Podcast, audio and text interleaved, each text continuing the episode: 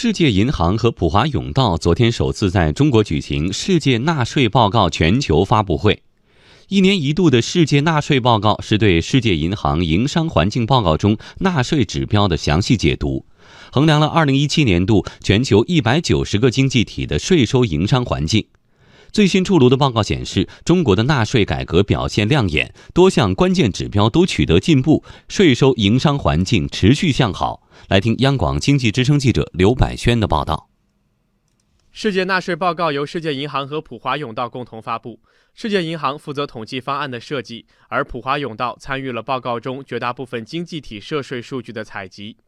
在税收营商环境的综合排名上，阿联酋、卡塔尔、中国香港特别行政区位列前三。具体来看，报告通过四项关键指标评估各个经济体的税收营商环境，它们分别是总税率和社会缴纳费率、纳税时间、纳税次数和税后流程指标。最新报告数据显示，中国的纳税时间从2004年的832个小时压缩到2017年的142个小时，降幅超过八成。纳税次数同样进步明显，从多年来稳固的九次首次降低到七次。税后流程指标衡量的是企业在纳税申报之后发生，比如企业所得税更正申报等特定事项所需要付出的时间成本。中国的数值为五十，低于亚太地区的平均数值五十六点七。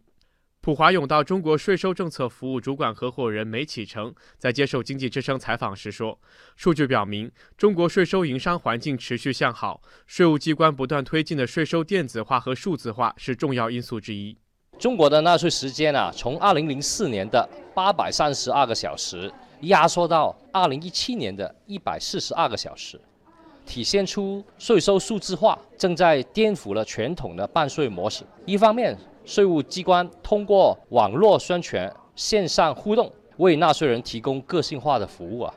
另一方面呢，大数据下的信息整合也能够减轻纳税人报送信息的负担。我们啊，期待未来税企之间通过科技和数据，营造更为轻松、透明的税收营商环境。此外二零一七年度中国的纳税次数由九次。下降到七次，主要得益于营改增全面推进以及部分财产行为税兼并申报。梅启成说：“相信在不久的将来，中国的税收营商环境会在世界纳税报告中取得更好的成绩。中国进一步优化税收营商环境势在必行。第一个呢，就是统一各地的税收政策执行口径，保持一致性。第二点呢，就是要增强对纳税人的确定性。”不久的将来啊，可以引入预约裁定制度。下一个当然就是减并税率啊。最后呢，就是保护纳税人权益，增加正义解决的机会，构建公平和谐的税企关系。